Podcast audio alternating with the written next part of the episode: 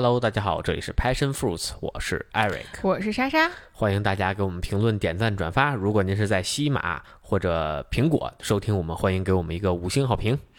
哎呦，这期是这期音频，我们真是本来回来那天就想录，然后这两天时差倒的简直太困了，就没有一天晚上我们两个是，就现在是特别奇妙，就是你白天呢说困不困，晚上呢说困也不困，然后在不该困的时候，像什么下午啊，然后吃晚饭的时间呀，还有早上上午啊，就巨困无比。哎，总之反正就晚上又睡不着，我们两个昨天晚上从零点到三点啊，一一直在大眼瞪小眼儿，哎，真的是，我觉得这这个。第一是年纪真是大了，好久没倒过时差了，真是非常的不习惯。另外就是我原来其实小时候都没有发现，就是这个时差往回倒是一个这么难倒的事情啊。原来可能听大人说过，但就从来没有过体感啊。对，确实就是好长时间，一是好长时间没去欧洲了，所以就是也忘却了这个欧洲跟中国时差这个尴尬之处，它差六个小时，正好晚六个小时，特别难受。就这个你回来倒的时候，你是睡也不是，不睡也不是。对啊，我记得上次咱们去欧洲回来之后，就就上午疯狂的睡觉，然后晚上就大眼瞪小眼儿。哦，真的吗？我都不记得了啊。哎，总之这个时差真是倒了三天，一点效果都没有。我觉得，对对对。对，anyways，我们今天呢就赶紧把德国的这个行程给大家录了，要不真的就快忘了。哎，是的啊，我们第一天呢，从我们都是从阿姆降落的嘛，然后我们当天就租了一个车，我们的航班呢是呃北京时间下午一点钟应该飞的，然后飞了十个小时，所以其实那那一路呢就一点困意都没有，但是落地了之后，其实正好是国内要睡觉的时候。对，但是我们就想说，哎，前面时间赶一赶，因为呃，Eric 也约了。这个二十四号，当时就没过两天的一个在纽博格林开车的那么一个 reservation 嘛，对吧？是的，啊，所以我们就说前面稍微赶一赶啊，给后面留更充足的时间。所以我们当时下飞机就租了车，就开到了杜塞尔多夫，呃，应该开了快三个小时，三个多一点吧。啊，对，从阿姆开过去三个多小时啊，然后我们还住在杜塞尔多夫的南边，所以就更开的更稍微久了一点。但 anyways，我所以我们那天晚上在路上巨困，我就巨困无比。对，因为当时我们落地出来，差不多已经就快六点了，然后那就相当于国内的十二点。呃，我们开车，然后一呃一就一一一路开嘛。呃，再加上呢，就是好长时间没去欧洲了，好长时间没出国了，还是一个手动挡，就是一上来在这个高速上，我就其实有点慌，而且它那个限速呢很奇妙。我们走的时候特意租车公司跟我们说了一下，就说他们会有很多这个拍照摄像头，对，是七点以后和七点以前的那个限速限速不一样。然后荷兰这段特别奇怪，就七点以后好像是一百三还是怎么样，然后白天是一百，然后我们正好卡在那个点儿上，所以我们前面就只能按着一百开，但是。没有人按限速开。啊，这就最奇妙的，就是所有人都在超速，然后我跟着车流开，我也在超超速，所以我过每一桥底下，我都要松松油门，把速度稍微降下来一点，就让它别超过百百分之十嘛。嗯，啊，争取不触发它这个。我们还没有收到罚罚单，对暂时没有啊，暂时没有。希望。对，但欧洲比较慢，他好像都得一个月才能出来。我记得我姐说，当时她去租车，过了半年才给她发。啊，是的，对。然后我们其实对杜塞尔多夫的印象一就是挺好的。是的。啊，它是一个特别小的。城市，我们第二天早上起来呢，我们这一路住住了特别多 Moxie 这个酒店，啊，对，啊，就发现 Moxie 这个酒店还挺有意思的。我们在杜尔杜塞尔多夫的南边就是住的 Moxie，因为就我要先要跟大家说，我其实是一个特别喜欢去看那些 boutique 酒店的人，嗯，啊，就你看我们之前每一次都会去住一家那种。嗯，很有特色的呀，比如说，呃，什么，就反正就很有特色酒店，我特别喜欢啊。但是这次去德国真的找不到，你知道吗？我觉得德国真的是一个工业，而且特别务实。对对对对对，就说实话，你那些 boutique 酒店，它其实没有那么务实，它是有一些小情调在的。是的啊，就它可能呃所谓的。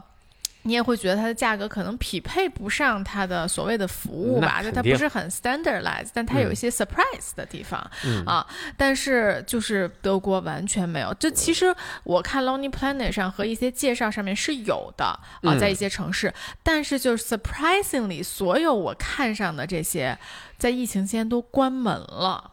倒闭了。我我觉得特别体现出了德国整个就是。整个人民的这个 preference 跟人民的倾向，就是他们不喜欢这种华而不实的东西。哎，你别说，我们住的这个 Moxie 经常爆满啊，哦经常就连就是连早餐都吃不上那种。对嗯所以我们这一路基本上能住都住万豪旗下的酒店，Moxie 就是万豪旗下的一个酒店啊。然后它是一个特别年轻的酒店，，嗯然后它的设置呢非常诡，就是它把每一个房间都缩小了，然后把这个所有你需要用的这些东西都放到公共区域。那啊公共区域有这种就是 study room，就那种可以你办公啊什么，然后有这种敞开的 bar 啊，然后你可以在那儿聊天，然后有餐厅区，还有一些娱乐区。是啊，的，包括健身房什么，它都会放在公共区域，然后上嗯面的每一个房间都很小，基本上都没有桌子和椅子，就是一张床，然后电视，然后厕所。嗯，是的，对，所以我们第一天呢就住了一个 Moxie，当时就觉得哎还挺不错的。然后第一天花了，对，如果没听上一期可以去听啊，我们第一天就花了十五欧去停车。哎呦，我天18欧，还真的15十五欧，然后第二天早上我们还花了三十四欧吃早餐呢，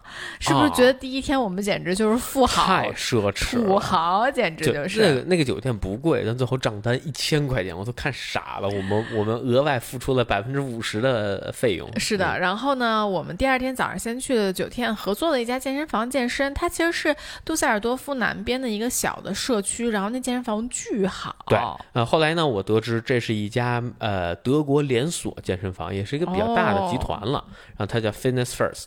啊，然后他们是一个连锁集团，然后这是它其中的一家店。那这它是一个真的是比较小的社区，周围就是几栋矮楼，呃，相隔也很远。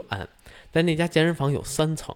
啊、应该是两层吧，啊应该算呃，其实应该是三层。对，我记得应该他他当时那广告上写有三层，我没看哈。进去之后呢，第一层都是呃有氧和器械。有氧器械，对，还有固定器械，包括团操室、更衣室都在很大。然后在正中心有一个巨大的天窗，然后挑高也特别高，然后特别明亮。从那儿可以上二楼，二楼呢就是自由力量区，然后有这个龙门架呀、呃卧推杆啊，呃包括哑铃，还有举重台，然后单独的一个屋子，那个举重架子都是在单独一个屋子里，所以它整个的设置是非常好的，而且很敞亮，又是一大排落地窗，嗯那个照明啊，整个呃卫生就那样吧，但就是绝绝对说得过去啊，器械之多，呃，锻炼的人也是蛮多的，你看特别多，而且就一楼那个固定器械和和操室和那个有氧器械，全部都是老头老太太，啊全都是那操室里就老太太在那跳操，特别精彩。啊，然后老头在门口那个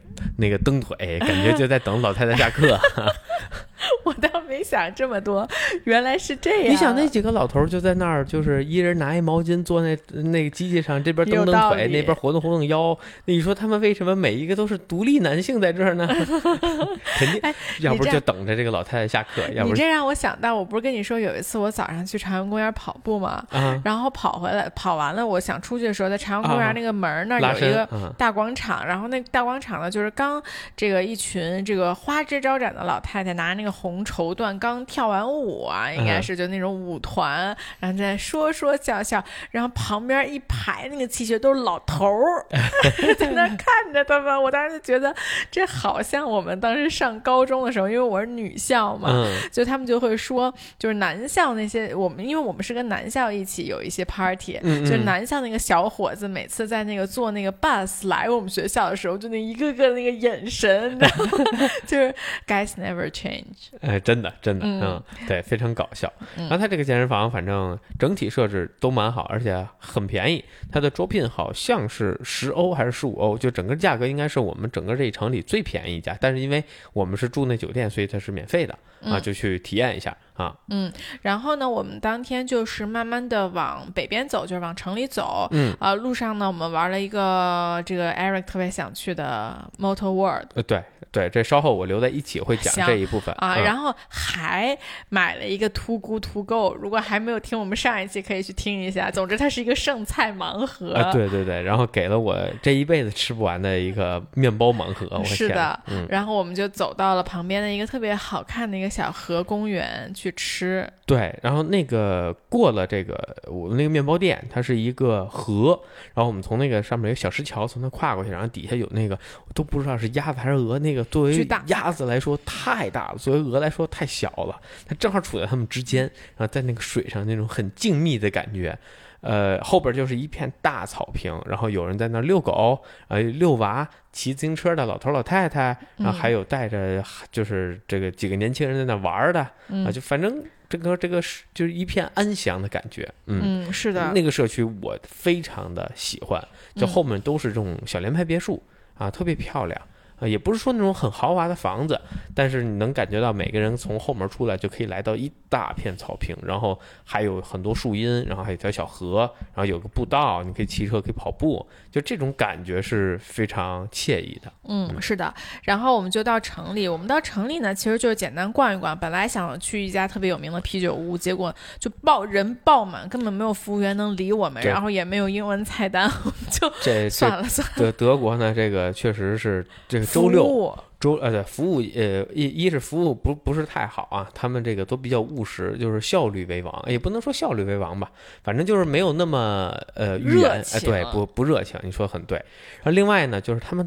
大周六中午就已经喝得烂醉了，感觉嗯，呃确实是，就你不能说他已经就是东倒西歪，但你看每个人涨着脸，然后坐在那个就挺冷的那个那个河边上，然后喝那大啤酒，至少我看那几个得喝三四扎了。嗯啊，就喝的蛮多也。然后杜塞尔多夫，我其实很推荐大家去尝一尝他们那个市集，他们有个 market，就是啊那里面有很多吃的，好多好多好多人在排队。但是我们是吃完午饭去的，所以我们没有尝，但看嗯。起来非常非常的热闹，非常的好吃。对，不过这种地方很有可能只能刷卡啊啊，不不，只能只收只只能现金。对我到时候把这个我们这个里面提到每个城市的所有餐厅啊，或者我们推荐的酒店啊等等东西，我列出来，因为这个德语我们俩发音肯定都非常的不正确。哎，是是，所以就大家凑合听啊、然后有些我都念都念不出来，所以就简单跟大家讲一下。嗯，然后我们当天下午其实就已经离开了杜塞尔多夫，我们去了下一站波恩。对，波恩这个城市其实特别有趣，它好像在呃一九几几年我忘了，就被定为首都，然后被定为首都了，半年之后又。又决定不在这儿当首都，就很搞笑。我忘了是什么时候什么事儿了，我就是在 Lonely Planet 上偶然读到了。但 anyways，就是因为这一次偶然的灵性，你知道吧？就让，因为它本来定它是首都嘛，肯定就有很多基础设施就要开始建了，就是为嗯首都而建的这种基础设施，包括有很多可能资源都要往这边来引，所以就是就因为有这么一个好事发生，虽然它半年之后就不是首都了，但是。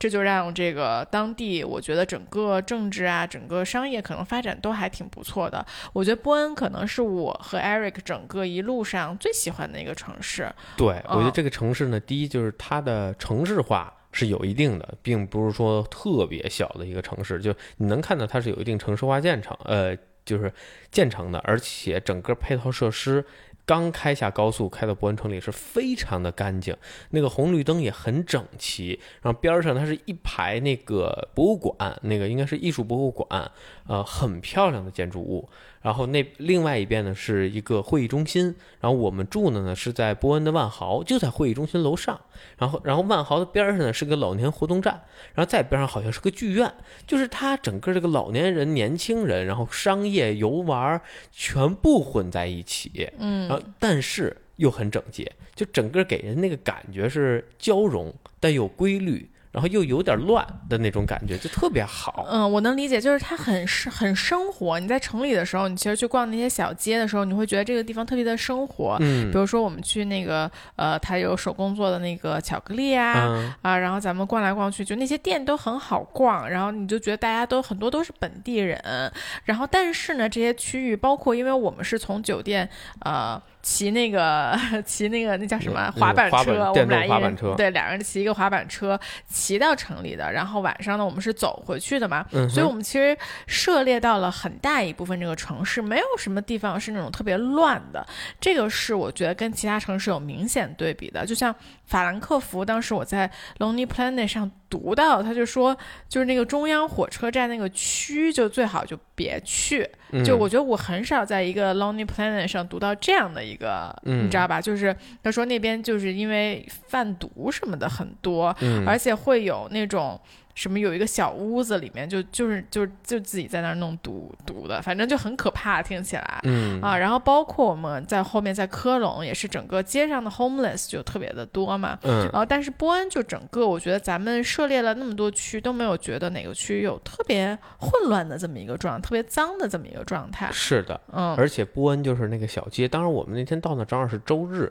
然后他其实一般周日啊，就是欧洲都是比较安静的，大家可能都在家里。它我不知道那天是过节还是怎么样，波恩反正街上人蛮多的，我们在那儿吃饭。呃，还差点没位置，幸亏我们去的比较早，然后有位置坐下来，然后在那儿吃了饭。整个那条街上全是人，然后你就看那个聚会，有一帮男的，四五十口子人到那餐厅吃饭，后我都不知道那么小餐厅能装下那么多人，就那四五十人进了我们那餐厅，然后消失了，消失在餐厅后边了。我不知道是后厨把他们炸了还是怎么着，反正这些人就消失在后这个这个餐厅里了。德国那餐厅门脸都特小，哎，我也想说，里边深不见底，对对对对对你不知道有几层，里边特别大，确实是啊。然后这家餐厅我们很推荐，波恩的这家餐厅其实是我觉得所有我们吃就我们跟你说啊，德国呢就这么几道菜，叫炸猪排、肘子、香肠、肋排。还有顶多还有牛肉啊，还有呃，个牛肉，对对对，嗯反正就是菜系不是很多。然后我觉得这家炸猪排是我吃了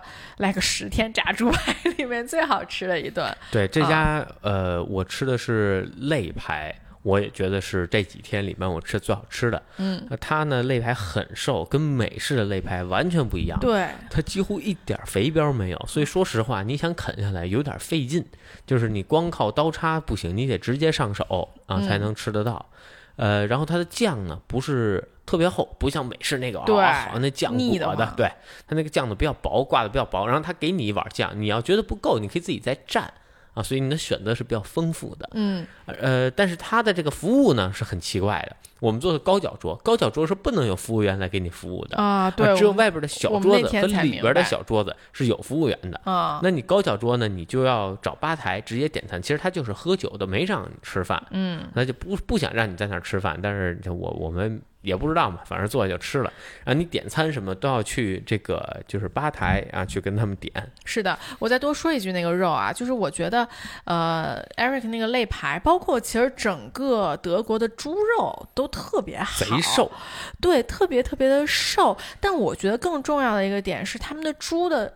那个肉味儿特别好吃。嗯就是你看它那个肋排，就我就你跟美特别跟美国对比，就美国是猪没猪味儿，鸡没鸡味儿，牛也没牛味儿，就是。都是一个味儿，就是所有菜都一个味儿，就是美国都是那种很多都是大棚里养出来，特别是鸡，美国的鸡是最没味儿的啊，对，但是德国的那个肉就真的感觉很好啊，就当时我还跟。我还跟这个 Eric 在看，因为我们从荷兰开到德国的时候，就看到很多旁边有好多牛啊，那牛长得就跟那个图片画的一样，特标致，那个特高，然后背也高，屁股也高，整个平的那后背。哦咱那牛吧是后边有点弧度啊，是或者它这个肩胛这块往外凸一点儿，它那牛是平的，方方正正的长的。对，我就就是就确实是让我觉得啊，就是因为我们身边有一个有有一个朋友，然后他呢特别高，但是他的弟弟妹妹都比他矮挺多的。嗯，啊，他们家基因看起来也不是那么高的一个基因，对，所以这让我们对玄学或还是它生长的环境产生了特别大的一对，然后他。他小时候呢是在呃新西兰长大的，嗯然后就让我就看到荷兰那些牛，我就在想说，哎，是不是就是因为就是你吃的东西是更更健康、更有机的，其实对你的生长真的有很大的不一样。呃，我很怀疑这件事儿，因为当时我们初中有一个同学，呃，他呃初一就离开我们班了，然后去新西兰了，还是去澳洲，我忘了。然后他一下回来就变成 Hawk 了，真的，他走的时候比我矮，我那时候可能一米六出头，他比我矮。然后我们打球的时候，那随便虐他。他再回来的时候一米八四，我知道了，新西兰就是新西兰和荷兰，可能真的就是就我就很纳闷儿，就怎么了？就那就那喝的奶不一样是怎么着？我从小就有这个怀疑，其实因为他他走的时候瞬间就长起来了。他走了可能两年回来就就完全就根本不在一个不在一个水平线上了，就我到现在我都没追上人家。是的啊，然后伯恩除了这个餐厅之外，他那条河边其实那个步道也特别的好。对啊，他而且那个河边呢，我看到了它有这个游轮，就是维京的这些呃运河的这些游轮。呃，这个游轮其实我一直也蛮想尝试，它不像那种海上游轮那么大，什么十几万吨、二十万吨。这种大游轮，它都是小船，然后都每一个房间的设施都很好，每一房间都是露台的，呃，主要在上面呢就吃啊，就是就是游玩整个莱茵河，那是莱茵河吧，对吧？对，是的。然后它就是走这沿岸，然后每天呢停靠一个港，你就可以上岸去玩。哎，这个其实让我也蛮有兴趣的，因为我看它停靠的时间应该也是一一天两天这种，然后你白天就是上博安城里玩，晚上再回船上睡觉吃饭这些啊。对，然后它那个河边那个步道呢，我觉得设计特别好一个点就是它有自行车道。和有那个行人对行人，我觉得德国包括荷兰更是啊，就是自行车真的很多，嗯啊，然后他们所以他们对自行车的车道基本上这些城市都是有的，而且都会特别的礼让。我觉得不管是行人还是呃汽车，对自行车都非常非常的礼让，对，然后就整个骑车的体验确实还挺不错的。对，而且他们车是真的贵，我们当时还去看了一家自行车店，基本上都是三千到四千欧元，嗯，呃，他的车呢。大部分都是带电助力的，嗯嗯嗯，骑得飞快啊！对对对，那在就真的就是在路上可能二三十公里，确实不。不逊于我们的电驴啊，对，它其实就是电驴，只是说它是蹬着的那种电驴。对对对对啊，是的。OK，然后我们其实，在波恩没怎么玩，就是因为在波恩的第二天呢，呃，Eric 就约了他此行最重要的一站。呃，对，就是要去纽博格林上赛道。呃，纽博格林呢，它其实是一个私人的赛道，所以它开放呢是有日期的，它每天会针对不同的人群开放，然后它有公开日。然后有测试日，也有包场。那你不是每一个都能去，而且每一个票价也是不一样。比如包场，那可能就是车场有活动，人家整个把赛道包下来，那你是不能参加的。啊，如果是有赛事，那你也不能参加。然后有些公开日，嗯，它会对可能是比如汽车组别，那单独收益费可能会高一些。那完全开放的这个游客日呢，就很便宜，那所有人都可以上赛道，但是赛道的环境也会比较差，因为什么人都有嘛，啊。呃，因为我呢本身就是也是第一次来纽博格林，然后我也没怎么在模拟器上跑，而且我就模拟器，呃，也也没有办法帮助我更好的认识认识这条赛道，因为它是个围绕山所建的，所以它有上上下落差很大，嗯嗯，所以我只能在那一天约的那辆车，其他时候没有。啊，那个车要不是就是不是我想开的，要不然就就就就约不上。嗯，我觉得你先给大家简单讲一下，就是纽博格林为什么这么有吸引力？因为其实德国、荷兰，包括那个周边，其实有挺多赛道的。嗯，就据我理解，但是为什么你就选了纽博格林？包括其实，在海德堡旁边，是不是还有一个 F 一还在用的赛道？对，啊，叫啥来着？呃呃，霍根海姆。对啊，对啊，就咱们都没有去那个赛道，而你就选择了去纽博格林这个赛道，是为啥呢？啊，便宜。我告诉你，就是赤裸裸的几个字儿，便宜。真的吗？我跟纽博格林那几个大哥，我们也聊了聊天，也说到这件事儿。目前 F 一所有的赛道，它叫一级赛道，是 FIA 官方认证的赛道，包括上海赛车场。你基本上去二十分钟是一千到两千块钱，根据每个国家不一样，每条赛道不一样的收的费可能会更高，租车费用再另算。它的赛道费是非常昂贵的，因为赛道的维护非常苛刻，它要每年过这个检才能再继续举办 F 一，所以这种赛道基本上不适合老百姓去开，因为过于昂贵。所以，像我们在国内开的，基本都是二级和三级赛道，像呃那个就是呃或者四级赛道，什么天马呀，呃天津的这个这个五五 V 一呀，还有我去跑的株洲啊啊，这些都是二三级赛道，所以它相对级别低一些，那价格也就便宜，是我们能玩得起的。另外一点，纽博格林呢是所有汽车厂商，就是感觉一个呃。不成文的规定，所有车测试都在纽博格林测，而且每一个跑车，因为它很复杂，这个赛道非常的复杂，它有各种各样的高速弯、低速弯、上坡、下坡，然后全长非常的长，你这个就是耐久性也会在上面得到考验。你想把一辆车全力，呃，一般赛道啊，三到五公里，长一点七公里到头了，纽博格林这一圈是巨长，我真的想骂人了，在车上。没错。就是一般赛道可能两三分钟就跑完了，纽博格林你最快七分多钟、八分钟才能跑完。嗯啊，它距离也长，而且也是因为它距离太长，还在山上，营救是个问题，所以它很多赛事不能在这儿举办，因为怕出危险、啊。也呃所有赛车呢，研发也都会在这儿，然后证明自己的什么，就是我在纽博格林这车跑多快啊哦，我量产车第几，所以这其实就是一个业界比较有名的赛道，因为它的地形比较的复杂，比较的刺激。是的，而且它啊被称为绿色地狱 Why？啊、就是因为出的事儿太多了，这条赛道。啊，哦，呃，像之前的呃有一位 F 1车手，呃，但为什么叫绿色赛道啊？就是它叫绿色地狱。啊，绿嗯绿色，为什么啊因为？它是在森林里的，哦，啊然后哦呃，就很容易出事儿，因为它的那个那个高低起伏嘛，所以你一旦在一个就冲就是冲上一个高坡的时候，你的轮胎瞬间没有抓地力，这车很容易失控。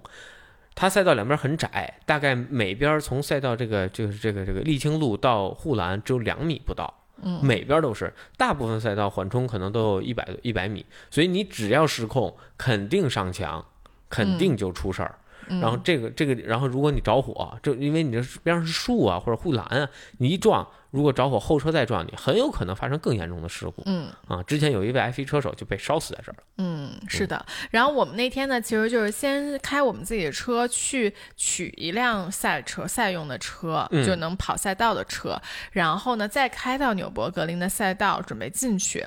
然后这一路上就好多车迷，就就可能那路上往那个方向走的，恨不得你看开的好一点的都是去跑赛道，的，就是你去那儿的路上，你越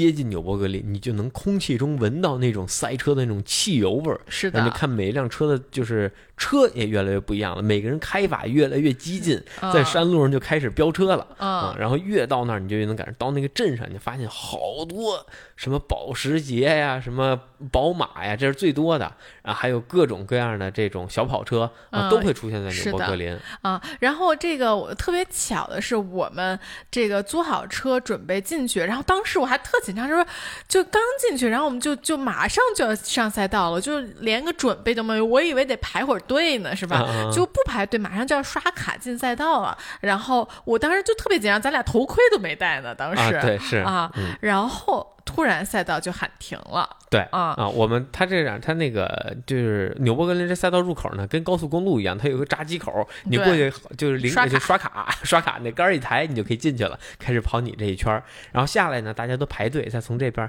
不用刷卡的，你就大家都排队跑完一圈儿，从那边下来。所以它赛道并不是一完整的一圈，它会在中间拦掉，因为这块是个大直路，怕在大家在这儿出事儿，所以这块是拦掉不让跑的，嗯。只有真正的包场这块儿才会开放。哦。所以这个入口也并不是赛用的官方入口。嗯，对，但是呢，我们当时到了之后不就停了嘛？应该就是当时有什么事故，嗯啊，然后我们就大家就得开出来，然后开出来，我们就很就所有人都开出来了嘛，然后就路边的那个就疯狂的车就越来越多，全部都是特别喜欢车的人，啊，对，然后你在那儿就真的就看麻了，嗯，就是你说我看着什么什么车，就在国内或者哪儿，你看车特激动，拍照什么分享，在那儿我看麻了，确实是我看你都没怎么拍照，就那这这，哎呀，这车都看了十辆了，那不拍了不拍了。哎呦，这车，哎呦，这车也看了五六遍了，不不就不拍了。一看，哎呦，这还有什么拉法？这这前两昨儿见过，哎，那边儿九幺八，哎呦，这这太普通了，不值得一提。是的，啊是的，你什么稀奇古怪的东西在那儿都能看到。嗯，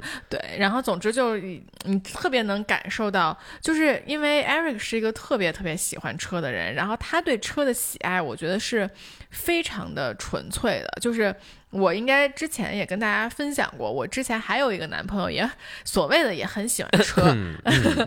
但是就是我觉得很有些人喜欢车，他是喜欢怎么说呢？他是喜欢高级车。嗯你觉得他那是哪？这这这区别是啥？我不认识，所以我不好讲。对啊，就就总之就是他喜欢的车都是特贵的车，说白了。嗯，但 Eric 这帮他和他这帮朋友呢，喜欢车都喜欢屌是，丝啊，我们的烂仔。就是他们就也不是不 也不一定是特别便宜的，比如说他们也喜欢保时捷，但是他们嗯喜欢保时捷不是因为那个车是保时捷，而是因为它是保时捷，就是你知道。对，嗯嗯呃，我觉得观众不知道我在说什么，啊 但 anyways，就是我觉得他们有一帮这个喜欢车喜喜欢特别纯粹的这么一帮人嗯啊。然后我觉得当时在纽博，我们这个赛道停了，所以我们不得不在下面等的时候，就感觉身边围绕着这样的人，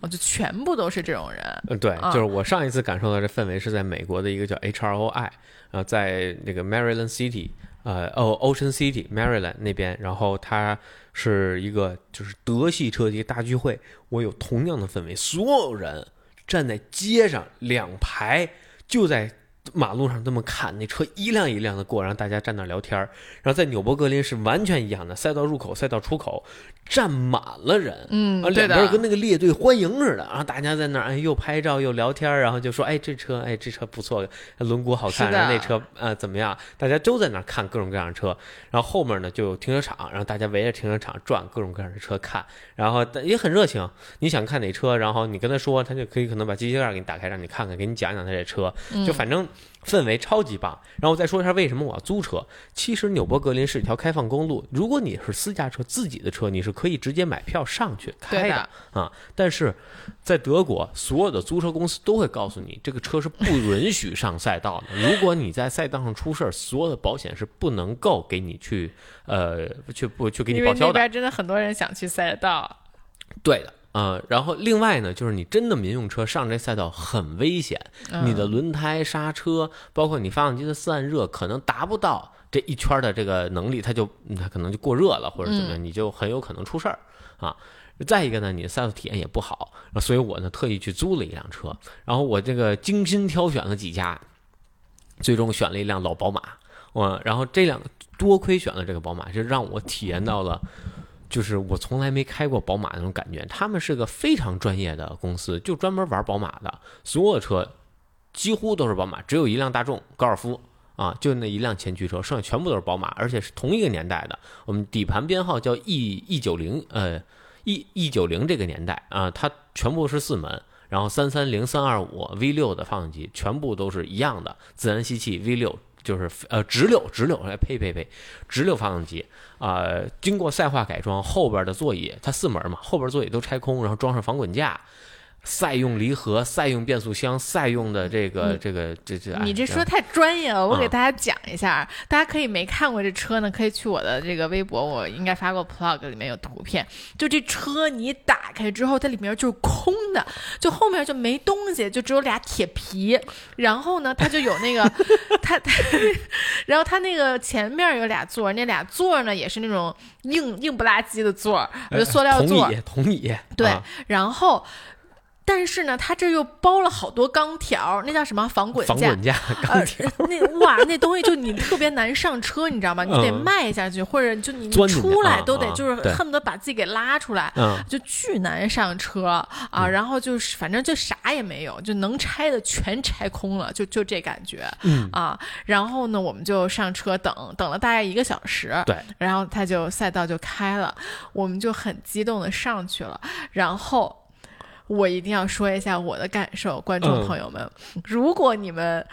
就我之前在北京，其实看呃做过 Eric 开，你是那条什么赛道？呃，瑞斯小赛道，嗯，对对对，啊一条小赛道，而且是拿我们家的一个嗯小车去跑的。然后我当时就觉得，哦，还挺好玩的。这也不是挺好玩的吧，就没什么，反正。嗯就稍微呃晃一点儿，就你就会左右来回晃嘛啊，然后我就觉得哦。呃，OK fine，然后我就跟 Eric 上去了，然后 Eric 就是说让我帮他稍微录着像，虽然那上有录像，他就想保让我保一条儿，对吧？啊啊。然后我就开始给他录像，然后我操，我跟你们说，就这个纽博格林真的是一条长达十分钟的过山车，你知道吗？这个感受真的是前所未有。我我我在群里都跟大家说了，就是我整个胃都麻了，因为我太紧张了。就他一上来，哎呦，就而且 Eric 特别的专注。你想他在开赛车，而且他们都开得很快，其实也不快，但是就你们需要很专注啊。而且 Eric 每一次什么转弯的时候，都会自己在那儿说自己的话，什么这个弯没转好啊，什么这儿呃什么踩踩晚了，什么之类，你知道吧？你整个人是一个很专注的状态。所以呢，我在车上我还不能发出叫声。如果大家知道，就我不知道咱们有没有讲过，咱们去那个亚特兰蒂斯。总之，我是一个特别害怕坐过山车的人，啊，就是我有任何的这种失重的感觉，我就会叫的特别大声。嗯然后我在整个车的这个过程中，我又没有办法出任何声音，因为我怕打扰到 Eric。然后我就特别特别紧张，我可能录像录了一分钟，我就觉得我实在录不了像了。呃，主要是他们还经过了那那个这个这个赛道，他们有很多个这个别名，有一个有一个地方叫飞机场，嗯，就是一个巨大的上坡加下坡，就是你是有失重的感觉。对，它是这样，它是从很远处，然后从一个高速的右呃，从一个右胳膊肘弯出来之后，一高高速左弯，所以你是全油门。理论上在飞机场前，这个车能到二百四到二百五十公里，就我们开的这辆车。我看了特别多视频，我就学了一个月了，人家怎么开，然后大概到这儿能到二百四五，然后到那个坡顶，然后重刹，然后进弯，然后它是个右弯嘛，然后重刹就往右，所以你会在坡顶的一瞬间，它会有一个失失重啊。啊，反正就是我，反正过了那个之后，我就觉得我不行了，我绝对不能录像了，这太紧张了。然后我就开始啊，就因为其他的赛道你就是左右晃，这个还有上下，对对对啊。然后我就开始就捏着我自己的 legging，legging 也抓不起来，你知道吗？我手又没有地方可以抓，然后我的脚就是我两只脚就使劲蹬着我前面那个地，因为这样 能让我稍微可控，对，稍微稳定一点。然后就超紧张，就让我想到了我那个生孩子。开指的时候，你懂吗？就是那种，那种就是手手紧握的感觉，而且主要是这条赛道又特别的长。我本来觉得你是把赛道。开一圈儿应该也就个五分钟，怎么着三五分钟总回来吧？我就我当时觉得那个日子简直过得太漫长了。然后纽博格林呢，除了开的这些人，很多他是有很多个观众啊围观点的，就有些网红对对对，有一些弯儿它可能比较刺激啊，或者是事故率比较高啊，所以围观人就特别多。然后我每当看到这样有前面有好多人在看的时候，我就更紧张，我觉得这弯儿肯定特难受。哈哈哈！哈，总之，我当时，我当时这个呃，可能在中间有一次，我就说，呃，下一圈我要下来，因为 Eric 是定了两圈啊，对啊，我说下一圈我要下来，然后 Eric 当时没听到，你第一次我说的时候，你好像没听到，然后第二次我就说，怎么还没到？然 后我说，我说我就现在不会开始，已经开第二圈了吧？就我也不是很懂规则。总之，我当时就快，就我就很绝望了，你知道吗？然后我就说还没到吗？我说下一圈我绝对不上了。然后你还在问我为什么？然后你又很紧张在那开车。反正最后我就终于下来。下来的时候，我就真的觉得我整个胃是麻的，就因为你太紧张了，你知道吗？就我整个人就蜷缩在那儿，就真的。啊，大家不要轻易尝试。对，说说实话，我第一圈开的特别保守，嗯，因为我没有真是肉体开过这条赛道，我只在模拟器上开过，然后就也就开过那么几圈，所以我对整个的路线都没有那么熟，所以第一圈我在摸索。而且这次我给自己确定好了，我绝对不推极限，就我就主要是溜大街，所以我第一圈开的时候就是溜大街的方式在开，嗯，我第二圈比第一圈快一分半。哦，对你第一圈差不多十分钟嘛？对我第二圈应该是九分多，还八分多啊啊啊！然后开完，哎，不对，第二第一圈应该是十几分，第二圈好像九分多开完的啊。反正就是都没有推到极限，就每一个刹车点，每一个弯我都没有使劲的去是是是。但是我想跟大家说一下，就是虽然说纽博格林这条赛道它有开放日，所有人都能去，但是呢，我看到的情况就是，其实所有去的人都是。有一定水平的，这不能说有一定水平，就是肯定不是我这种人，你懂吧？我感觉不是有一定水平，就是相当高的水平。我其实已经算开的不错的了，我起码还有一个那个 B 组别的那个赛照呢，而且我是上过那么多次赛道的人，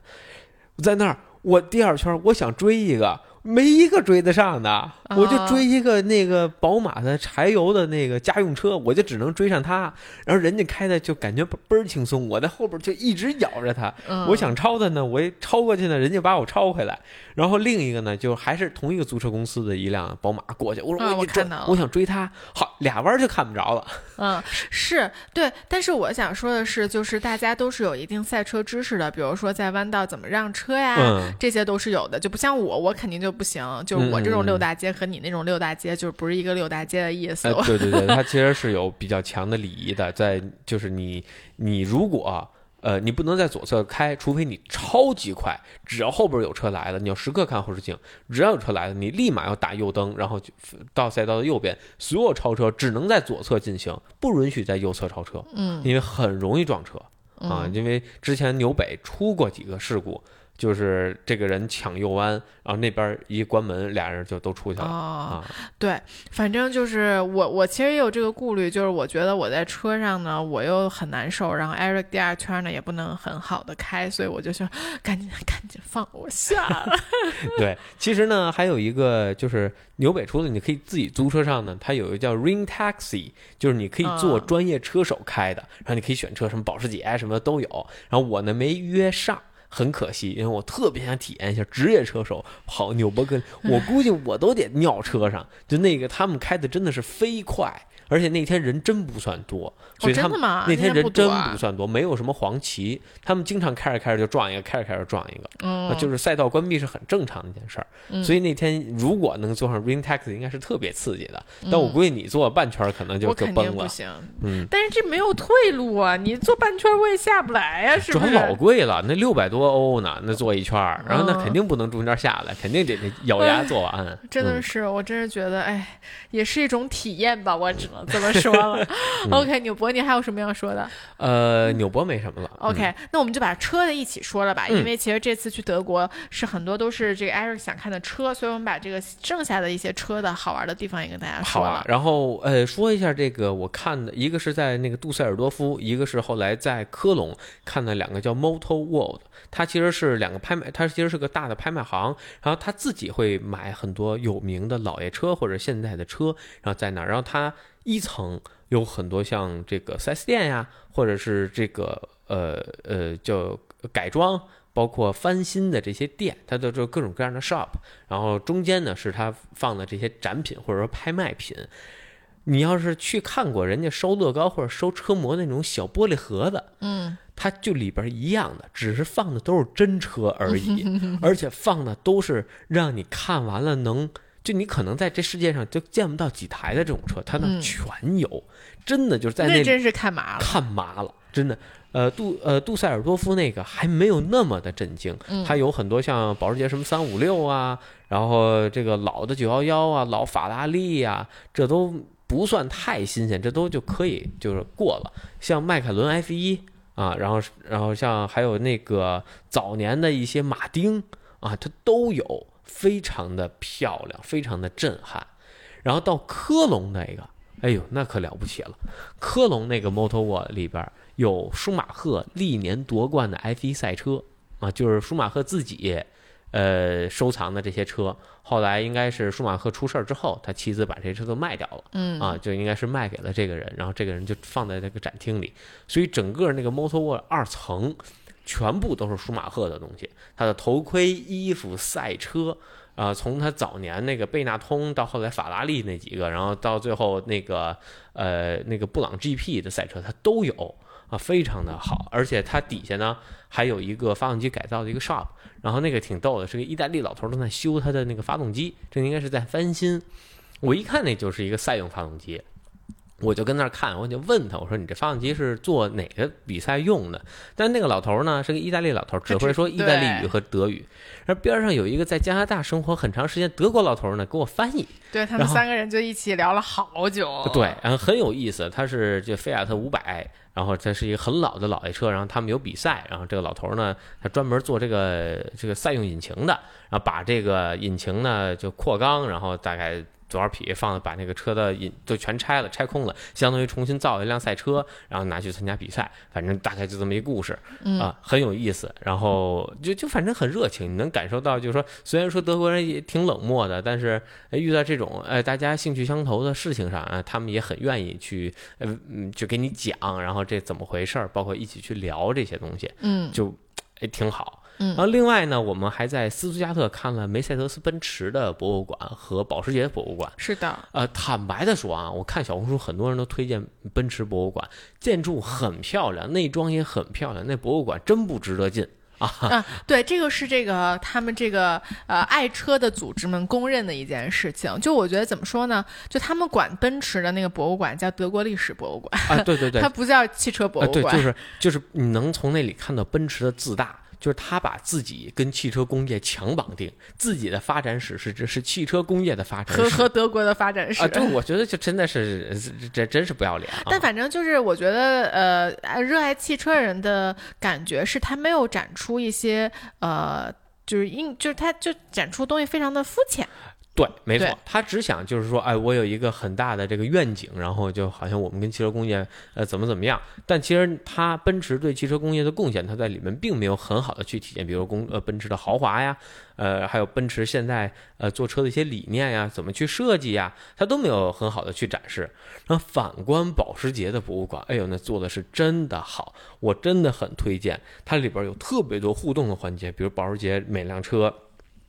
它什么声音呀？用什么材质啊？对对对。然后，呃，这个车的特点是什么呀？它参加这个比赛背后的是是什么？然后这这个车怎么设计的？底盘当时为什么这么造啊？他把这些东西全部抛开了去给你讲，所以你能很详细看到保时捷整个发展历史。虽然那个博物馆非常小，没有很大，我觉得两个小时呃足够啊，基本都能转完，呃。但是那个整个的交互体验也好，你收获的知识也好，包括你对这个品牌的那种敬畏也好，是完全不一样的。嗯，就奔驰真的，我看完之后，我觉得我这辈子不会拥有一辆奔驰。嗯，确啊确实就比较适合小红书大家打卡的这么一个地方。啊、对啊嗯然后这次其实咱们没有去，是不是还有一个宝马的？呃呃，对，宝马是在慕尼黑，所以这次我没有啊去慕尼黑，就很可惜没有去。呃，然后另外呢，还有一个因为德国的国庆没有开的，是舒马赫的卡丁车厂，在科隆那边、啊，这个也很可惜没有去成。哦嗯本来还想去那儿跟德国大佬们切磋一下啊，嗯，可惜没有圆梦，下次。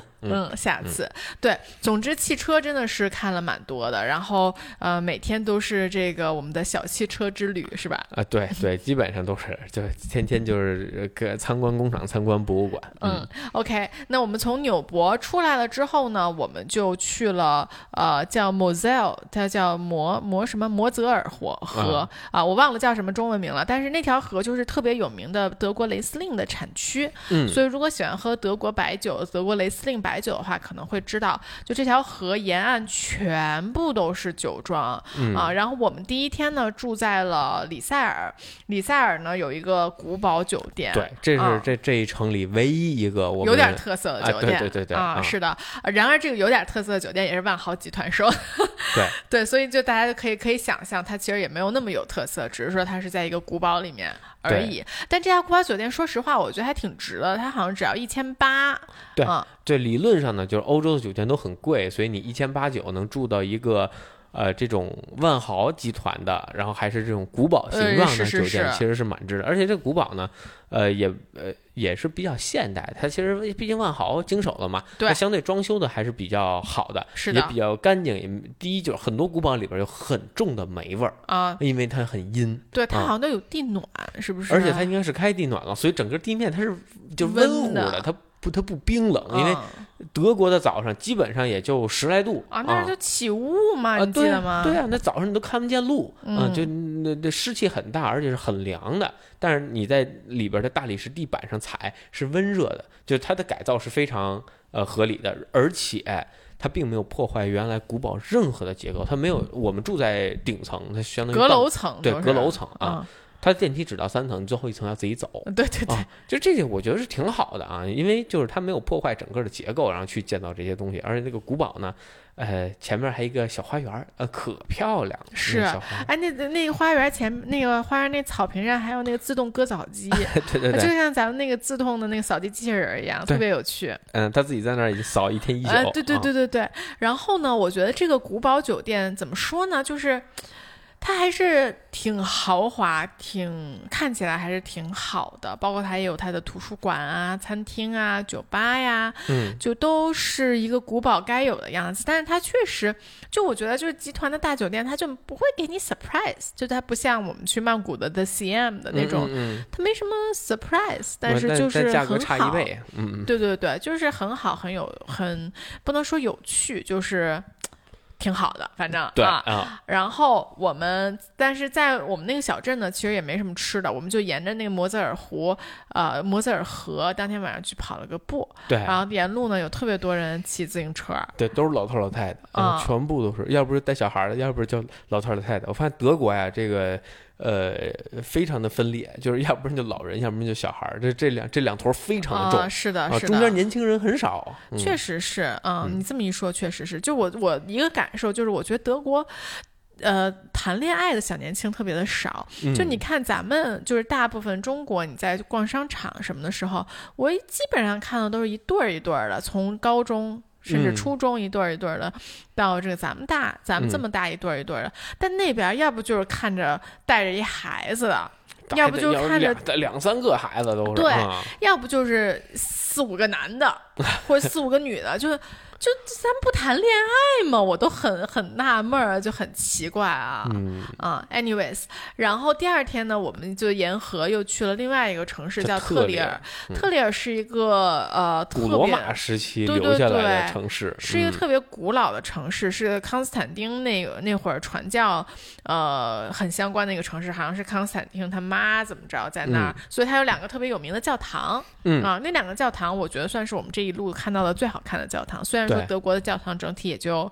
就啊德国整体教堂水平都挺一般的，所以如果你去了法国、去了意大利，看了那些教堂，什么呃米兰大教堂啊、圣母百花呀，包括像这个这个这个巴黎那叫呃巴黎圣母院呀这种嗯啊，你去那个德国的教堂，觉得哎呀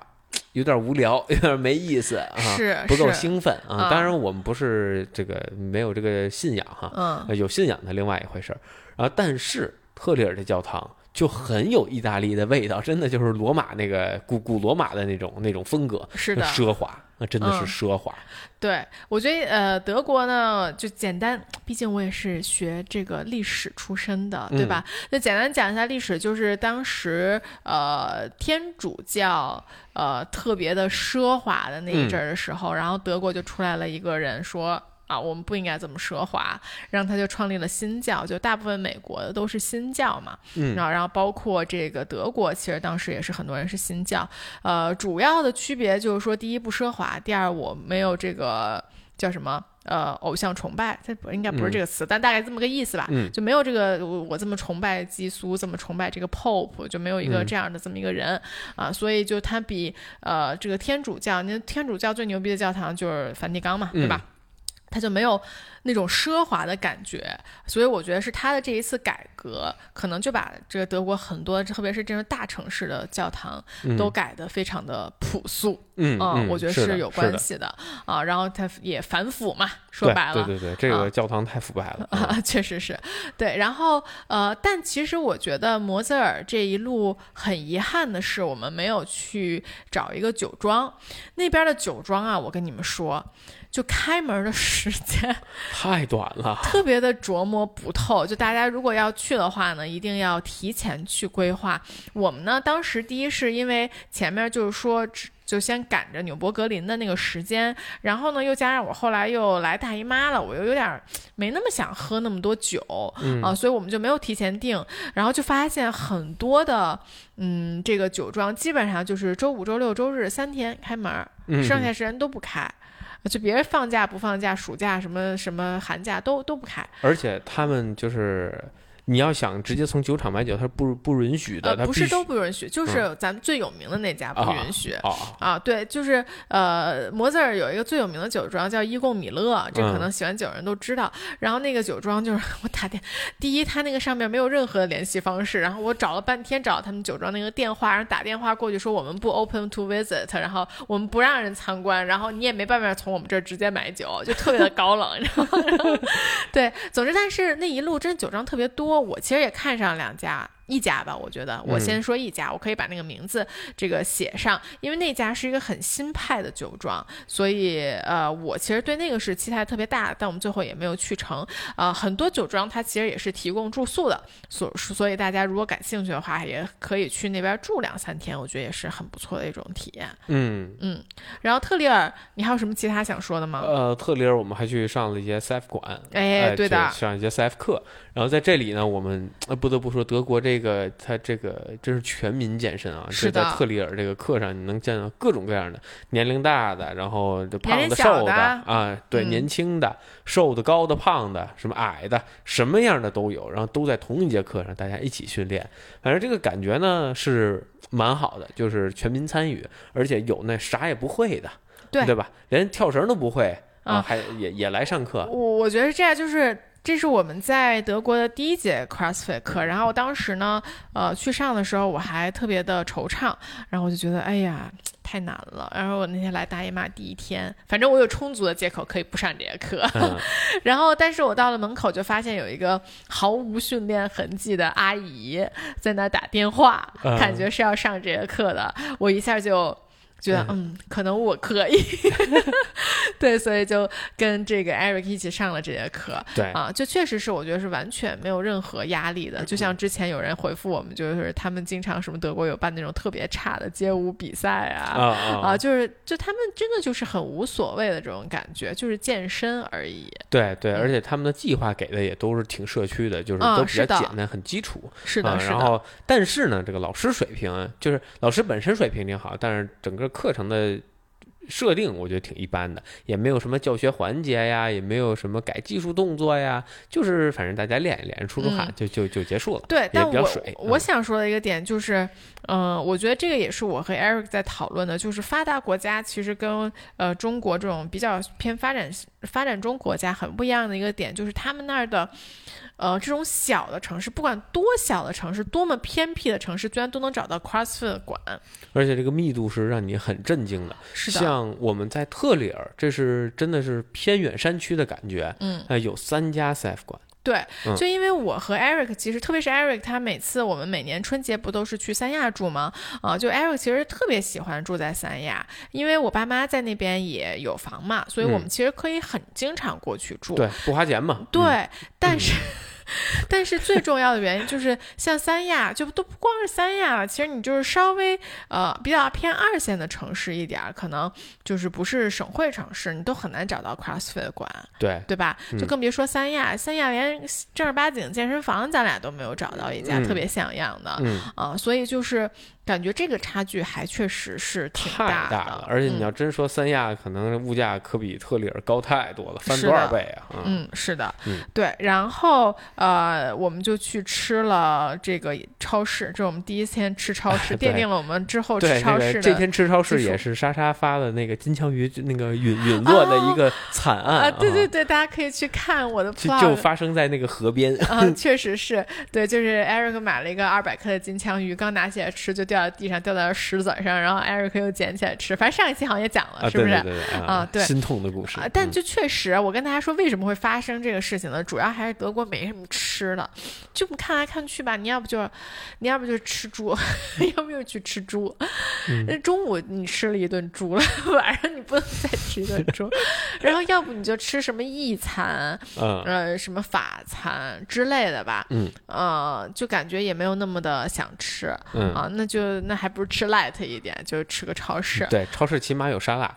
是的，嗯啊，然后呃，我们接下来就去了海德堡。海德堡算是一个一日游，嗯、说实话，我我想咱们要不把海德堡和罗腾堡一起讲了，我们后面有一个罗腾堡的一日嗯也是。半日，都是半日半日游就开车路过吃个午饭那种，我觉得就这俩城市好像都是那种很网红的城市，但是我们俩游了之后就都觉得挺一般的。啊，说实话，罗腾堡我真不建议。第一，我绝对不建议住在里边，我觉得挺一般的。嗯啊，他说有什么圣诞市集，然后之后我会推荐另一个地方。我觉得如果那那块儿也有圣诞市集，至少他就每个地方都有。对，嗯、我我觉得会比那儿更好。嗯啊，因为罗腾堡第一交通很不便利，它离哪儿都很远。嗯然后它本身呢就是一个古城，里边儿是呃无论是什么超市啊还是餐厅啊都很单一，嗯基本上没有什么，而物价还挺高。那个地方我觉得不是那么的就很理想旅游啦，对像丽江，我觉得啊对，就嗯完全就是大家来这就是为了看这个的。然后嗯它所谓的什么市政厅、什么中世纪的这个建筑物，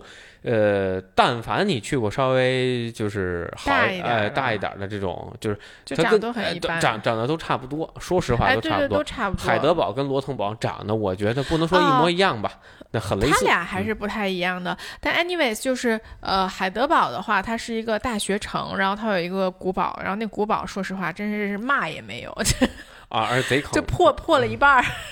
嘛也没有。那古堡啊，没盖儿，没天灵盖儿，对，没什么可看的，就是能从那个那个古堡上面看一下海德堡整个城市的样子哎，啊。然后那个样子呢，就是都是红的。嗯，但是我当时就对比了一下，因为呃，我们去佛罗伦萨爬那个多姆，呃，圣母百花大教堂也能爬到顶上看整个佛罗伦萨嘛，就是我觉得那不一样，那对，差距还是嗯很大的。然后它跟呃意大利的博洛尼亚也是一个大学城嘛，嗯相比起来，我觉得它又呃没有那么的有整个大学城的生活气息。嗯啊，然后哎，反正又没什么美食。博洛尼亚起码有博洛尼亚的这个博洛内塞嘛对吧？啊有嗯 ragu，对嗯，但它也没有。总总 总之就没什么可去的。这两个城市我真真的都觉得没什么可去的。嗯，是的，嗯，然后我们就去了斯图加特，嗯啊，然后我们这次没有住在斯图加特城里，其实住在它边上，应该算县城啊，或者怎么叫，嗯，呃 e l s l i n 呃，不知道怎么发音。对，呃，我叫 Slinger，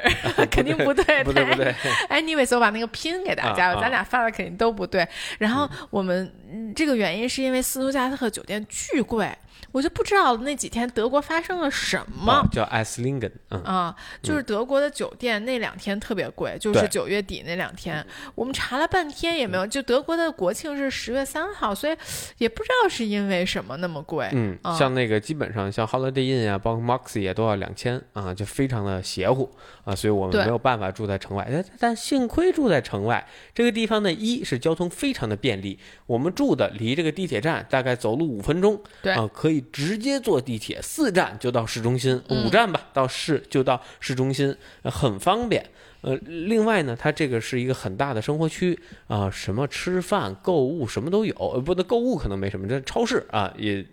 有很大的超市，然后餐厅有很多。然后它后边就这个小镇很漂亮，是的，跟罗腾堡其实有点像。对，它有一条小河，然后穿过整个的这个古城，然后里边有个叫大教堂，是作为这个城的中心，然后周围有几个很古老的建筑物，然后那个底下有一些餐厅，所以你每天晚上吃饭的时候就看着那教堂，就在教堂广场上吃，那感觉是反正挺不一样的，我觉得是蛮不错的，而且。它那几家餐厅离都很远，所以这边吵那边吵，然后中间是很安静的。嗯呃，你可以就是穿这个小胡同走，然后进去之后就是另外一片天地。嗯你沿着河边，呃，反正给我的感觉是很好的。我它这块儿也有圣诞市集，所以我觉得这个地方的圣诞市集我会更愿意来。一方面就是我可以住在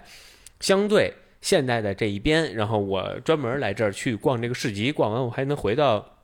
一个正常的这个酒店去休息，然后同时还能有相对合理的一些价格，啊，我要想玩，我可以回到斯图加特市市市里边去玩，有这种繁华，我也有这个圣诞的这个氛围，嗯我觉得这个结合是我更喜欢的。嗯，我先说圣诞市集应该是德国所有城市都有的啊是啊，然后这个确实是我觉得呃，罗滕堡就是一个中世纪德国中世纪的这么一个小镇。那说实话，德国所有的我觉得所有的大城市的旁边都应该会有一个 这样的小镇，只是说罗罗滕堡碰巧出名了而已。就我觉得就像呃丽江肯定旁边也有很多什么这个古镇那个古镇，对吧？很多很多，只是碰巧丽江最出名而已啊、就就。确实是这么一个道理，就它长得都是一模一样的，可能罗腾堡稍微它更 refine 一点儿，因为旅游的人更多，所以它嗯建的可能会更往那个方向去建一建，就是每每年再把那个彩色漆再刷一刷，对吧？嗯让你这更上相一点儿。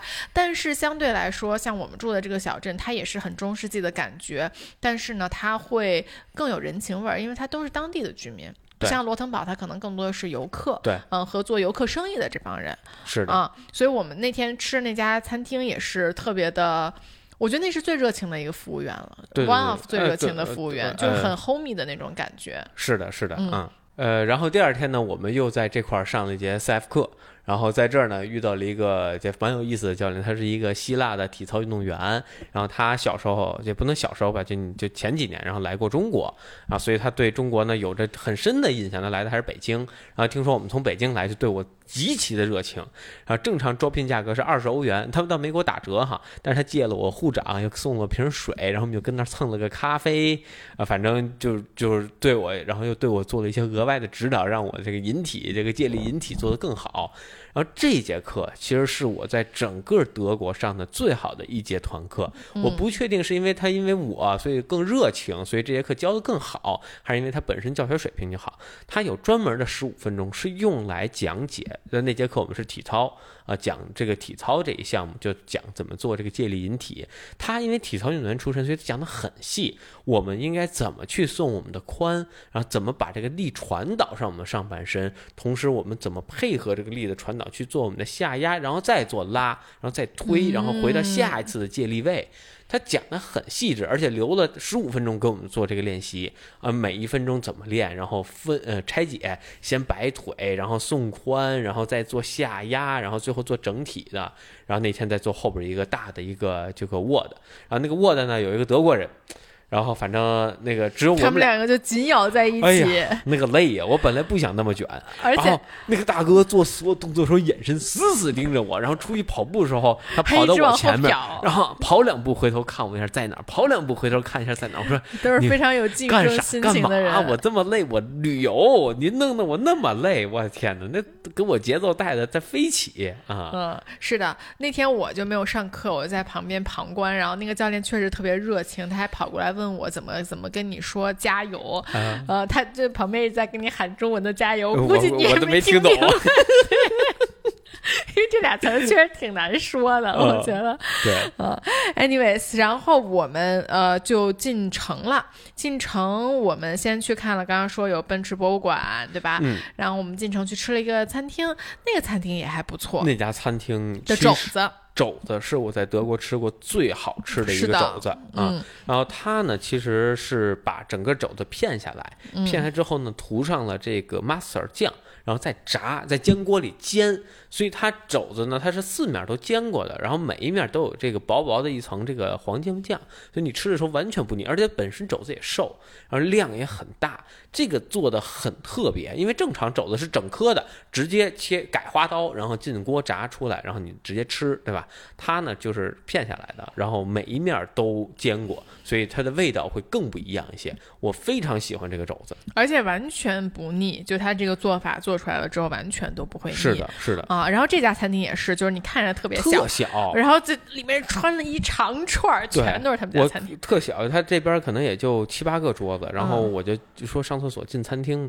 进了餐厅之后，我发现我走了大概得有五十米，然后还没到厕所门口，然后我看到另外一边还有那么大，就感觉是个镜像的，然后那边是一完完完全全那么那就还一样大小的一个地地方，嗯，是的。然后吃完餐呃饭之后，我们去了一个动物园，叫 William and Mary 呃 William and Mary 的动物园。嗯 William Mary 这好像是一个特别有趣的，这个是我历史里面学过的，反正他们俩特别有趣，但我怎么有趣我忘了。就 但我想到他们的名字，我就记得啊，这俩人好像很有趣。嗯但反正就是一个国王和王后这赞助，当当年赞助，但是一个当年是一个植物园，所以它都是有那种很。呃，很古老的那种温室，还有点穆斯林风格的那种温室啊。然后现在呢，做成了一个动物园，因为那个动物园是啊、反正就有一些 preservation 的嗯 contribution 吧，就是嗯对动物保护有了很多贡献，所以我们俩就去看了一看。嗯，嗯，反正整体就还挺可爱的，对。啊然后那个其实动物呢并不是很多，而且也没有那么震撼，没有那么震撼。对，对，但是它整个园林设计非常的漂亮，那个小花园儿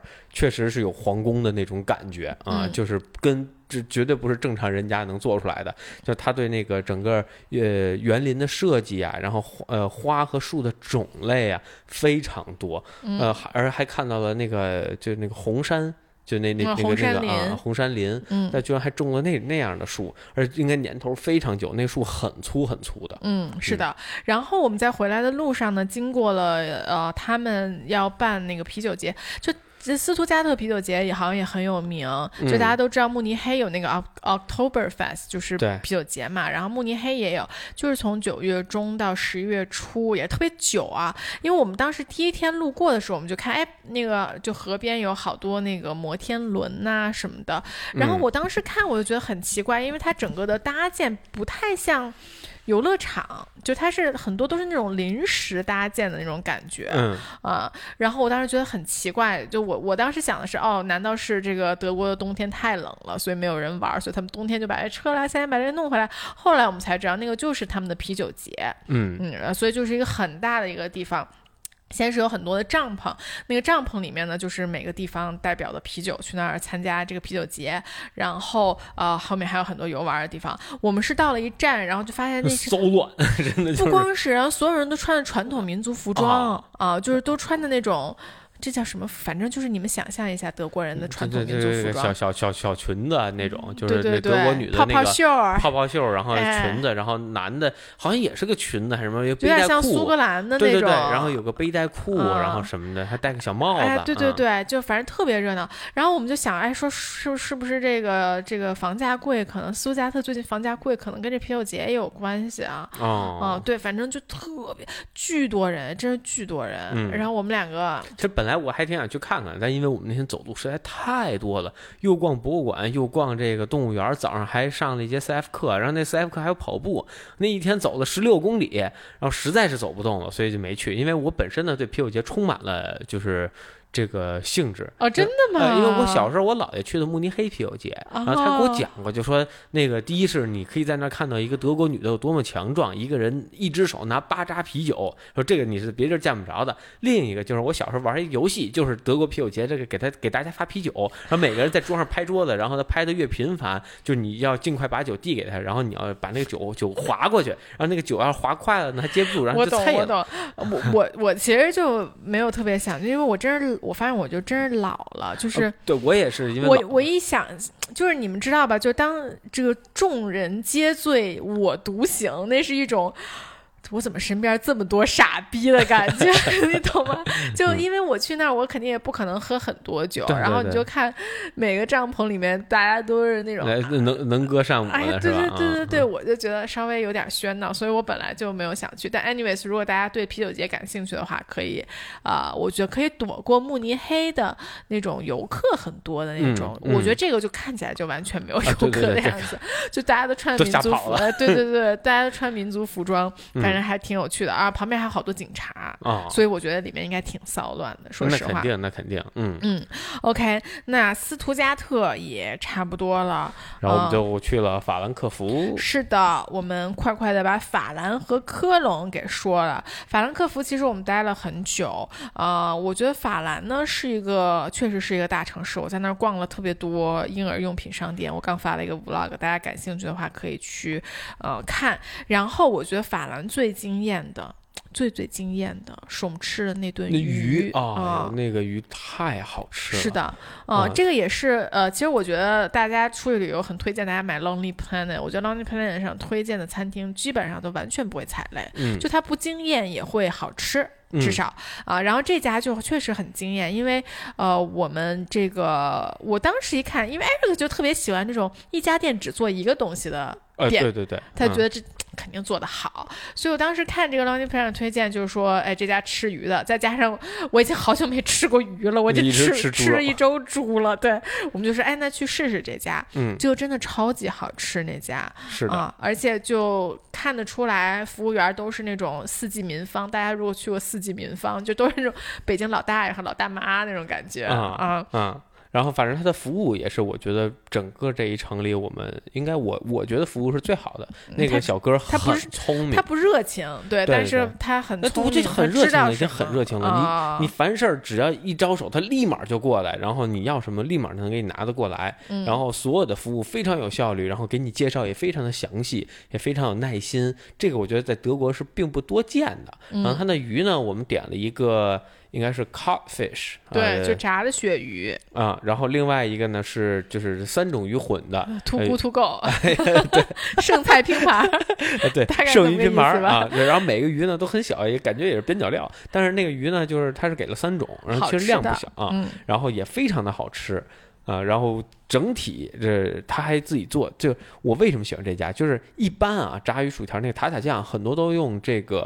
成品，嗯，他呢是自己调的塔塔酱，你一吃就知道那绝对不是成品酱，那个油脂的感觉都不一样，所以我觉得一家能够自己做酱的餐厅，他肯定得有点水平，要不然不会自己做酱。嗯，是的。然后我们还去了呃那边的一个棕叫什么棕榈树公园，还有自然博物馆，这些都还挺有趣的。啊，然后其实最推推荐的是第二天我们去的一个呃现代美术博物馆。对对，那个美术馆的具体的名称我也会带给大家列出来。那个呃博物馆里面最有名的就是它有 Botticelli 的一幅画，嗯啊、就是呃如果大家去过佛罗伦萨，就 Botticelli 的那个文艺复兴早期教父。哎，对对对对对，嗯什么维纳斯的诞生啊、春啊，就是他最有名的两幅画，应该都在佛罗伦萨。嗯但是他有一幅这个真迹是在呃这边，嗯这是我们唯一去的理由，其他花其实我们也不认识。对，但是我我想说的是，德国整个的风格呢，其实都偏厚，大概十八世纪左右的风格是比就是比较多的，然后它是很现代，而且也是也是很灰色的。你从从画里有各种各样讽刺的这种感觉能看出来，包括啊他早年很多作品，你能看出来他是在讽刺这个这个宗教啊，或者怎么样，对吧？你跟意大利的那种就是宗教那种神圣啊有鲜明对比。我我记得我看了一幅画，但它比较晚了，应该是一八几几年的一对，幅画。它这十八世纪特别多啊，呃，一八几几年是十九世纪。哦，十九世纪，不好意思，错了啊，十九世纪啊。Anyways，那幅画特别搞笑，那幅画的名字叫 Christ，呃呃 Christ in Hell，就是呃，然后画的是一个就很抽，比较偏比较偏抽象的，就是一个激素呃耶稣，我在说什么？耶稣，然后在这个。地狱里给鬼传教的 一个梗，就确实还挺讽呃，刺的。对对对，就我觉得德国的整个这个相对呃，就是十八十九世纪的这些作品特别多，而且都又有现代风格，然后又特讽刺。然后另外一个，就啊他们画画的风格都特别学院派，就跟那照片似的。你真的是看一张画，就在看一张照片一样，那画的之细致，整个光影。当然，它是很后期的作品啊，就就是。呃，不过还是很很很震撼。嗯，是的，对，那个那个也是，我觉得，呃，因为法兰应该有特别多的博物馆，这也是我觉得唯一一家我当时在看介绍的时候，我觉得值得一去的这么一家、哦。然后我想说一下法兰的话，大家如果去玩，我很推荐买那个法兰克福的 pass。啊，那个法兰克福的 pass，基本上我刚刚说的这些博物馆啊和这些公园啊，它都是百分之五十的折扣、啊。总之，就你买了，肯定你只要去三个以上的博物馆，肯定就是回本儿的啊。你还可以买那种有有带公共交通的啊，嗯就还挺好的。嗯啊，然后呃，除了那家鱼的餐厅，我们还去了一家餐厅，这个也是我们的一个播客的小姐姐推荐给我们的，同时她也在 Lonely Planet 上推荐，就是嗯出现了，所以就是这个 overlap 让我觉得我们必须要去一下。那我觉我觉得那家餐厅就是它是一个很传统的德式餐厅，然后很可爱的一个点就是他们都是在外面，然后是两家很像的餐厅挨在一起，然后大家都是在一个很可爱的小广场上一起吃饭。嗯啊，然后他们家也是，他们家有法兰肠，我很推荐大家去尝试一下。嗯嗯，然后他家猪肘也挺好吃的，那猪肘很瘦很瘦，就几乎没肥膘，这让我其实挺震惊的。啊嗯，是的。然后最后就是科隆，哦，等一下，法兰你还没我在。法兰对还有一家餐厅，它是呃，其实它是个连锁意大利餐厅，嗯。然后是印度槽。啊，真的就是我觉得吐槽印度人。这真的是太过分了。就正常啊，就是在欧洲其实是没有小费习惯的，嗯但是一些餐厅会问你你要不要加小费。我们在我们吃鱼那家那个小哥就问我了，因为他服务的很好，我也给了他小费。然后像呃法兰另一家，其实他也问了我，就是要不要给小费。然后我觉得他服务也还不错，但因为他是午饭，然后大妈也相对冷漠一些，所以我给的比较少，给了一欧多啊，嗯然后也给了一些小费。然后这个印度哥哥，哎呦我的妈呀，就也不跟我说，叫啥啥不灵啊然后要一个英文菜单要了十五分钟，然后你找他要三样东西，他只能记住一样，给你拿了一样，然后你要再找他要另外两样，再等十分钟，然后才能再拿回来一样，就是整个服务也不行，我一分小费都不想给，然后最后他加了，他自己升加了百分之十五还是百分之十八的小费，嗯，就我觉得很过分。就对第一就是你可以问我。呃，要不要给小费？我可以做出这个选择。呃，如果你有小费的强制要求，你要提前跟我讲，你不能说在结账的时候直接给我加。然后，但是当天呢，因为第一就是咱俩都挺累的，然后我也不想跟他吵架，因为我跟他吵架，你肯定要就也要跟他吵。然后你我肯定飙了。啊，对呀、然后我就嗯算了算了，就几块钱，就就印度人就这水平，真的，真的就这水平，racist。我就很 racist。，anyways，我其实特别说到小费这个点，我特别想，因为我觉得咱们有好多多听众都是美国、加拿大那边的。嗯，我特别想知道现在美国和加拿大的小费涨成什么样了。啊据说非常疯狂。对我啊也是，就听说非常非常的疯狂。嗯哦，OK，然后就是科隆，科隆其实我们很震惊啊，科隆其实是在我们说的前两个城市杜塞尔多夫和波恩之间的一个还相对比他们俩更有名的一个城市，嗯但这个城市我觉得就特别明显的完全不如波恩和杜塞尔多夫。啊，对，首先呢，第一城市呢不大，物价非常的高，高到什么程度？就我们上一期其实也有讲哈、就从停车这件事上来反映，就其他城市停车，你基本一是能找到免费停车地方，嗯二你一小时大概一欧，反正呃、一块天五。十八左右吧，就是你白天停车一块五到两块一小时啊、顶天儿了，基本就这个水平。斯图加特也好，法兰克福也好，不过如此。唯独在这儿，十五分钟一呃十每十五分钟一欧元啊、嗯就等于一个小时四欧元，然后最多只能停两个小时到四个小时，这非常夸张，这个价格简直就是呃屌炸天。然后另外呢，几个城市我们坐这种就是公交公共交通，它的 day pass 就是一天的通票大概七欧啊，一般六欧七欧，六五啊到七吧，对，差不多是这样。他们是十三嗯啊，十三还是十四，就极度夸张的一个数字，就基本是人家的一倍。另外呢，就是你其他的城市没人管，就说白了，你逃票也没人也没人侦查你，你自己买了票打好，对吧？那个打票机你对，反正我们之前打从来没人查过我们，没人查过。哎，科隆不是，科隆上面售票员，嗯是，的，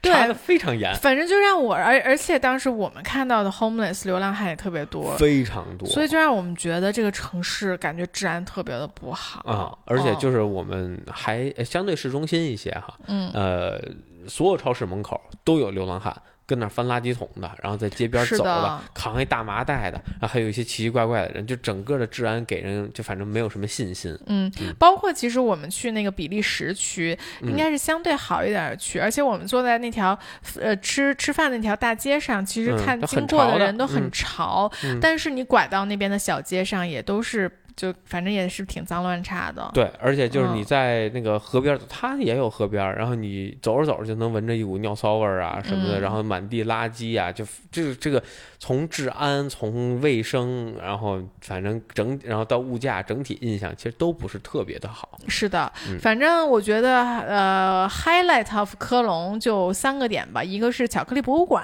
哎，啊，那有一个瑞，他跟瑞士联合作的巧克力博物馆，我觉得还挺有趣的。虽然票价不便宜，但是进去就能一直吃巧克力。哎 对你反正排队就能吃，呃，你要嫌你不嫌麻烦，你就一直排队一直吃。呃，啊对对对，就能一直吃。然后他就是从整个巧克力的什么种植啊什么的都会说，而且很多小孩嘛，所以他就有那种 quiz 题。啊对，我觉得啊特别好。我觉得那个博物馆设置比奔驰博物馆好多了，交互内容之多，而且他门口会给你一个 quiz 的那个纸，然后你要嗯沿着那纸找你去找答案，然后你你其实说白了，你要不你不给我那纸。我可能就简单扫一眼就过来花啊，然后有那纸，我想看看这巧克力怎么种啊，在哪儿种啊，然后它在什么条件下，这个，然后这个像这个黑巧克力的比例呀、什么，就这些东西它都会在上面有写，然后你就很想去了解这个东西。我觉得这个特别好的一个一个博物馆的一个方式。是的，嗯然后另外一个 highlight 就是那家餐厅，我觉得是你你是觉得是整个哦德国之行最好的一家餐厅，哦，那家？餐厅我觉得就是集所有优点于一身，所以我给小费也是给最哦，那家和鱼不相上下，真的，我只嗯必须得这么说。这家餐厅呢也是哎，又是 Lonely Planet 推荐的。然后呢，我当时。哎，其实我觉得就是缘分，你知道吗？就因为科隆，他当时 Lonely Planet 推荐了 like 十家餐厅，然后有八家都是德国菜，然后我就看着每一家德国菜写的都是什么啊，这里的猪肘好吃，这里的什么猪肋排好吃，总之就那么几道菜好吃，对吧？嗯，然后我就哎，我就看到了这家，我就有眼缘，然后说啊，那我们就去这家吧。然后结果我们走过去的时候，就发现他他那条街就很有趣，那条街还虽然不是很新，但反正他那个房子看起来就尤其的古老。嗯嗯啊，然后我们在门口就看到有三个年轻人站在门口，然后就在被发啤酒，呃，对，他啊特逗，他拿一大圆盘，嗯然后他那个一滴漏，然后那个每一个啤酒都不大，大概两百两百毫升，两百啊毫升的。然后他过来，然后放在桌上，然后梆梆梆梆把那个啤酒都拿下来，然后把他杯子都收走，然后再拿滴漏走。我说，哟，他们喝酒都这么喝吗？这么多吗？一点点这么一一筐啊啊、啊然后我们就坐下了。啊！啊，那家餐厅也是，就是里面特大，对就外面特小。对，然后坐下之后我还没明白，他上来之后呢，给我们一人发了一杯垫儿。然后把一杯垫叭翻过来扣桌上。哎，我这说这杯垫啥意思？我本来还想给它放回去，然后。他就拿着小滴溜过来，咣咣给我们俩酒，然后在那纸上画两道，然后我们就明白这玩意儿你不喊停，他就一直给你发。对，然后我们看我们旁边那桌还没吃饭呢，十已经画了十道了，在那我们俩总共一共就喝了四道，真的就那那酒确实很好喝，挺好喝的啊，不得不说。然后两欧一杯也不贵，嗯啊，然后很好喝啊。然后在那儿我们是吃了，反正那儿也没有中文菜单，它就是一个一个大白板，然后那白板上面写了它所有。的菜是啊，然后完全没有中文菜单，我们就看 Google 的那个呃照片点餐啊 啊，然后吃的也还不错。那那家挺好吃的啊，然后那服务的服务我觉得也非常到位。嗯，他不是说那种极度热情，但是他跟谁都差不多那个态度。他我觉得他是一家特别 local 的啊，大家谁过来都跟他握个手啊，拥抱一下。他就觉得他跟所有就这那俩服务员跟所有人都特别熟啊啊，然后就我觉得我们两个在那个餐。餐厅一直在被别人看着，就可能就觉得，哎，怎么会有外国人来这个餐厅？就那种感觉啊，所以那是确实那家餐厅我还挺推荐，就是一种很不一样的这种氛围，嗯啊，然后呃，我们最后呢，就是在喝完四杯，我们两个一人两杯之后，我们要了买单，那个服务员。就一脸震惊啊，这就结束了。不可置 信，就你们就喝了四杯，你们就要走了，就是 从来没见过你们这样的人。这确实是，他们真的都特别的能喝。是，嗯，哦，最后一个 highlight 就是克隆大教堂，确实很大。啊，对，但也仅此而已。对，我也觉得就就仅此而已了。德国确实，我觉得从旅游方面来说，没有特别特别多很精彩的。但是确实，如果你很喜欢车的话，很建议你去。哦，对，我觉得一啊，如果你有孩子；二你喜欢体育或者你喜欢赛车。啊，确实是。你说的这个孩子，我多说两句啊，就是。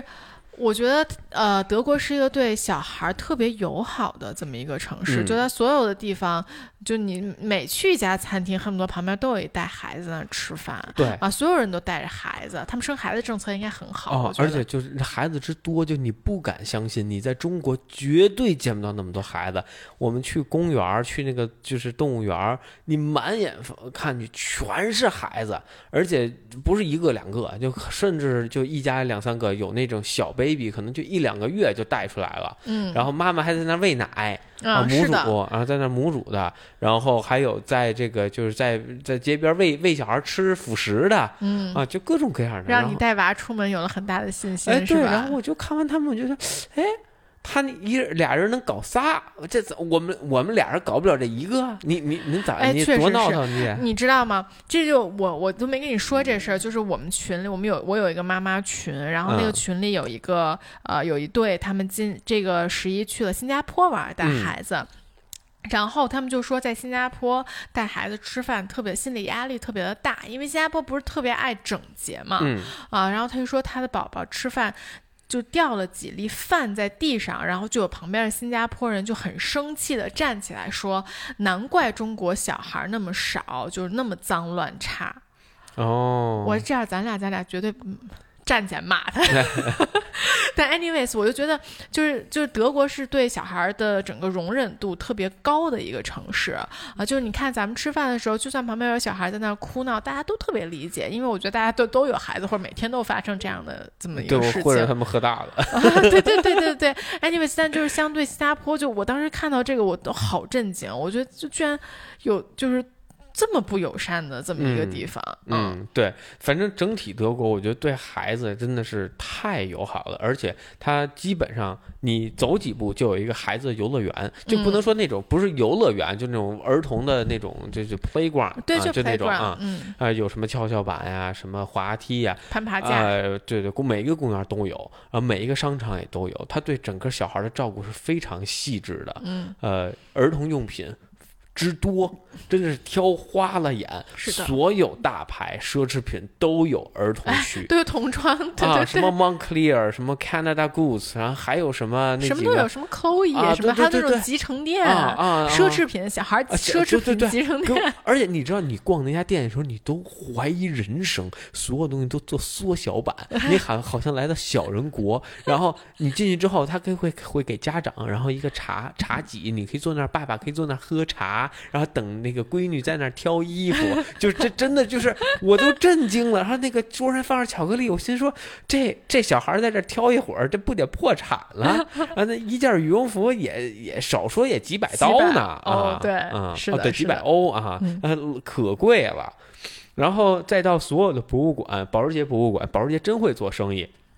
所有儿童用品都有，什么奶嘴儿啦、安抚巾啦，是连纽纽博格林都有。没错，所有的店都有儿童东西，小孩的衣服、小孩奶嘴儿、什么安抚巾，各种各样的东西，什么都有。就我觉得你去那儿兜一圈，就真的就这个，你你自己不买东西，你都很难忍住不给孩子买东西。是的，是的，确实是。就喜欢车的或者有宝宝的，我觉得德国都非常的适合。对，然后包括荷兰，我觉得这两个国家真的是非常适合带儿童去，很方便。是的，而且说不定还能长大个呢。啊，对对对对对，是，嗯。行了，那我们差不多就这么多吧。对，这就是好长了这期，好像。这就是我们本次十一的德国之旅。嗯，好的。嗯，欢迎大家在下面把自己对德国的这个呃想法，或者说自己当时去旅游的一些趣事啊，也评论在下方，或者告诉我你们十一去哪儿了。对，没错。好了，那我们下期再见。OK，拜拜，拜拜。